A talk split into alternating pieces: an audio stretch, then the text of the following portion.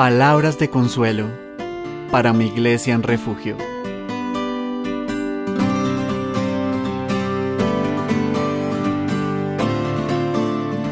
Hoy estaremos meditando en Jonás 1.17. Dice este versículo. Pero Jehová tenía preparado un gran pez que tragase a Jonás. Y estuvo Jonás en el vientre del pez tres días y tres noches. La reflexión del día de hoy se titula Jonás en aislamiento. El profeta Jonás se había negado a la orden de Dios de ir a predicar su palabra a los pobladores de un pecaminoso lugar llamado Nínive, por lo cual Jonás tomó un barco buscando huir lo más lejos que pudiese de la presencia del Señor. Pero como nadie puede escapar jamás de Dios, y como su voluntad siempre se cumple, el Señor levantó una gran tempestad que obligó a la tripulación a echar al mar al rebelde profeta, con lo que de inmediato se calmó la tormenta. Y ahora allí estaba el rebelde Jonás, en medio del mar, en la mitad de la nada, sin ninguna probabilidad de sobrevivir. Pero Dios, en su infinita misericordia, tenía preparado un gran pez que tragase a Jonás. Y estuvo Jonás en el vientre del pez tres días y tres noches. Jonás 1.17. ¿Puedes imaginar lo dramático que esto fue? Espero que sí, porque por lo general tenemos una imagen muy romántica de Jonás muy cómodo dentro de una ballena.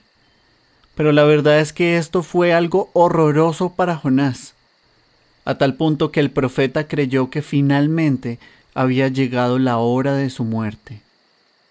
Pero a pesar de todo esto, aquel encierro dentro del vientre del pez fue el lugar escogido por Dios para que el profeta recapacitara y se acercara al Señor, en medio de lo cual el profeta arrepentido oró, dentro de muchas cosas, lo siguiente.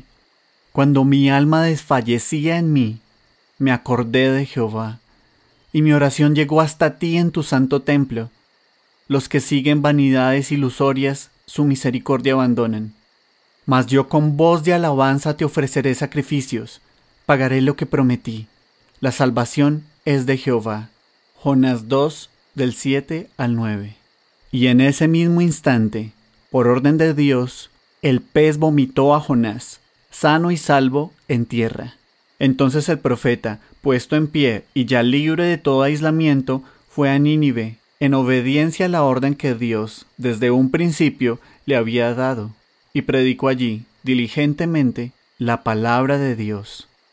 A nosotros hace tres meses nos tragó un pez preparado por Dios, y hoy estamos refugiados en el vientre de nuestro hogar, temiendo tal vez por muchas cosas pertenecientes a esta vida, experimentando de un modo u otro las palabras de Jonás, quien desde el interior del pez decía, Las aguas me rodearon hasta el alma, rodeóme el abismo, el alga se enredó a mi cabeza.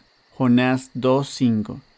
Pero así como el pez fue el lugar escogido por Dios para que Jonás se acercara más a él y se arrepintiera de su pecado, debemos evaluar si no es esta cuarentena el pez que Dios escogió para nosotros con esos mismos propósitos.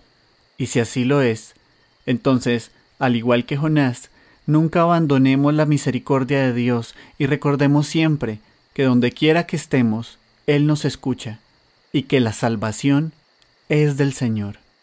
No sabemos cuándo el pez nos vomitará a tierra firme en libertad, o si ese momento nunca llegará, pero si llega a hacerlo, que sea entonces para lanzarnos decididamente a obedecer con toda pasión y perseverancia todas aquellas instrucciones que Dios desde hace tiempo nos ha ordenado, y a las cuales, muy seguramente como Jonás, le pusimos resistencia cuando tuvimos oportunidad de haberlas hecho mientras estábamos en libertad. Y mientras tanto, lo que podamos obedecer dentro del pez, empecemos a hacerlo de una buena vez, pues aunque el mundo está en incierta pausa, la vida espiritual nunca descansa. Y al final de cuentas, independientemente de que aquella libertad llegue o no, y que la crisis se agudice cada día más o que se aplaque, no olvidemos nunca que así como Jonás estuvo tres días y tres noches en el vientre del pez, nuestro glorioso Señor Jesús luego del tercer día de haber sido sepultado en el vientre de la tierra, resucitó de entre los muertos para darnos una herencia en los cielos que nadie nunca podrá quitarnos.